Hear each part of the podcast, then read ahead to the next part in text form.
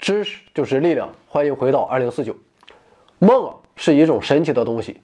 在梦中，我们可以弹指一挥间打败一条恶龙；在梦中，我们可以遨游太空，旅行到宇宙的尽头；在梦中，我们可以富可敌国；在梦中，我们可以权势熏天；在梦中，我们也可以与朝思暮想的女神缠绵卧榻，打死也都分不开。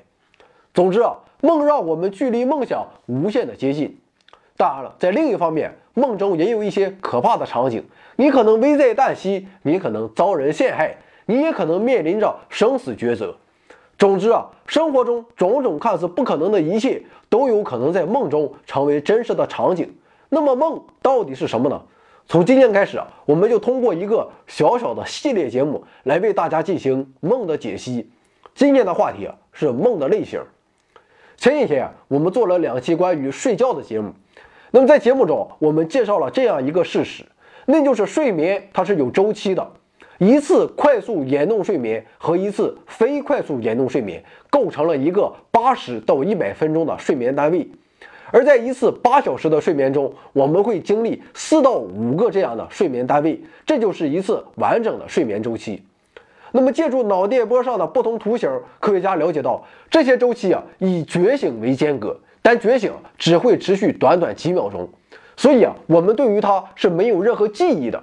由于脑电图并不能告诉我们梦出现在哪一刻，而当第二天起床时，对于梦境啊，我们一般只存有一些短暂的片段，那么这就给梦的研究带来了极大的挑战。所以啊，要想了解梦境，科学家别无他法。只能在每个不同的睡眠阶段唤醒测试对象，并了解他们是否在做梦。也正是通过这样的研究，我们知道了在不同的睡眠阶段梦的类型。首先是入睡期。一般来说，在不到十分钟的时间里，我们的大脑就会从清醒的状态进入睡眠的状态。也就是从有知觉并且感官可以感知周边环境的状态，进入到既无自我意识也无外界环境意识的状态。那么在这一阶段的梦的类型，则全是些没有情节的逼真幻觉。我们会看到、听到、闻到、触到一些实际上根本不存在的事物。比如说，黄博士每天晚上睡觉的时候，都会听到乒乒乓乓的关门声。一开始他认为啊这是隔壁邻居弄出来的声响，后来他在枕边开启了手机的录音功能，第二天醒来时才恍然大悟，原来这一切都只是自己的幻觉。当然了，这只是一种幻觉，那么最常见的幻觉，估计你也曾有过，那就是感觉掉进了无尽的空间中。接下来我们再来看看在快速眼动睡眠时期的梦的情况。那么在这一时期啊，我们的大脑比较活跃。消耗的能量也与清醒时一样多，而在这一阶段活跃的大脑区域中，有一个区域就是视觉皮层。平时啊，它负责处理眼睛接收到的信息，并将它们转化成图像，再供大脑其他部位处理。但是啊，在快速眼动睡眠时期，由于眼睛处于休息状态，所以啊，视觉皮层就会自行产生与睡眠者周围环境没有任何关系的图像。那么这一时期的梦都非常复杂，也无一例外的都具有情节性。这些梦有图像，还常会伴有声音、气味和触觉。这么看来，这基本上和现实没有什么区别。但实际上区别还是大大的。最主要的区别就是我们无法集中注意力，也不会对什么事情感到惊讶。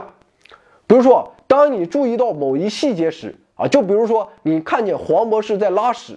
那么与此同时，其周围的场景就有可能在瞬间转变。黄博士是在天安门拉屎都有可能，而且对于这一情况，你丝毫不会感到惊奇。那么更为奇怪的是，在梦中我们常可以飞翔、瞬移，甚至拥有穿墙术，但一些日常行为在梦中却成为了不可能的任务。比如，我们从来不会在这一阶段梦见自己读书，或是计算，或是看二零四九，这是因为。大脑中控制这些活动的区域，在快速眼动睡眠时期已经停止了运作，所以啊，那些匪夷所思的梦几乎都是在这一时期出现的。那么好，说完了快速眼动睡眠时期的梦，我们再来看看非快速眼动睡眠时期的梦。这一时期啊，还可以分为两个阶段啊，分别是浅睡期和深睡期。首先，我们来看浅睡期。这一时期的大脑活动缓慢，那么此时的梦通常都是简单的日常场景，没有情节，也没有图像。比如说，你会思考化圆为方的问题，你会思考光速旅行的问题，你也有可能是在鉴赏某段古诗，但是你却什么也看不见。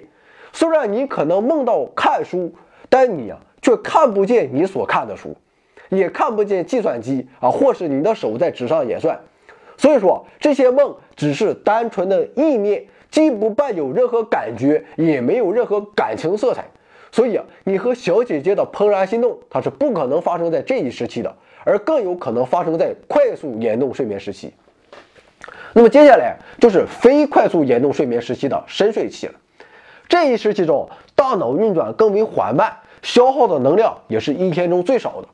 那么这段时期的梦通常都是恐怖的梦，没有情节，也没有图像，睡眠者只是感受到纯粹的焦虑。那么这通常会与一些可怕的念头或者意象相关，比如说一把血淋淋的匕首。这些焦虑啊会让人哭泣或是尖叫，但通常不会把自己喊醒。那么在这一阶段，也许还会有其他类型的梦。不过由于人们很难在这一阶段被唤醒，即便唤醒了，也瞬间懵逼了。所以啊，科学家们要取证也无从下手了。睡眠的最后一个阶段就是醒来。那么这一时期中，大脑从睡眠中醒来，脑电图会出现不规则的小幅波动，这说明啊，睡眠者重新找回了自我意识与对外界的认知。那么这一时期的梦与入睡时产生的幻觉差不多，而且在睡懒觉的时候，由于睡眠状态在快速眼动睡眠与觉醒间反复，所以极易产生这种梦。我们大家睡懒觉时啊，也都会有这种体验，有时候甚至能把梦的情节联系起来。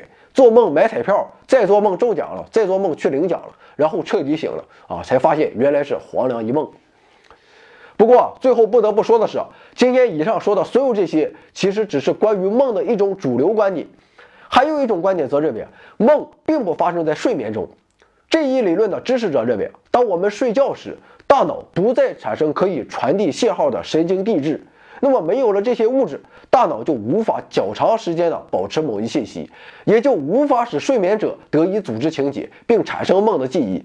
但当我们觉醒时，这些物质会在瞬间释放，睡眠者就能从容的利用某些信息编织出梦境，而关于梦的记忆也可以保持到第二天早上。所以啊，这一理论认为，梦就产生于大脑从睡眠到觉醒的短短半秒钟时间内。前面我们说了一夜之间我们会醒来数次，然后在短短的几秒钟后再昏昏入睡。我们对这些觉醒当然没有任何记忆，但它们却足以让我们产生梦。总的来说，究竟梦是在什么时候产生的，现在还没有统一的说法，我们也就不要纠结了。你要是费尽脑细胞去分析自己的梦，并希望得出结论啊，估计也是一头雾水，反而让自己无法进入梦乡。而如果你信誓旦旦的在睡觉前给自己打气儿，说今天做梦时一定要多加注意，然后第二天起来再分析，我相信这也是我们很难做到的。所以啊，不如安然入睡，让自己的灵魂走进梦的秘境中，互道晚安去，便有好梦来。添加微信号 wx 二零四九二零四九，来到群聊大讨论。有思想的人往往是不合群的，直到他们来到了。二零四九。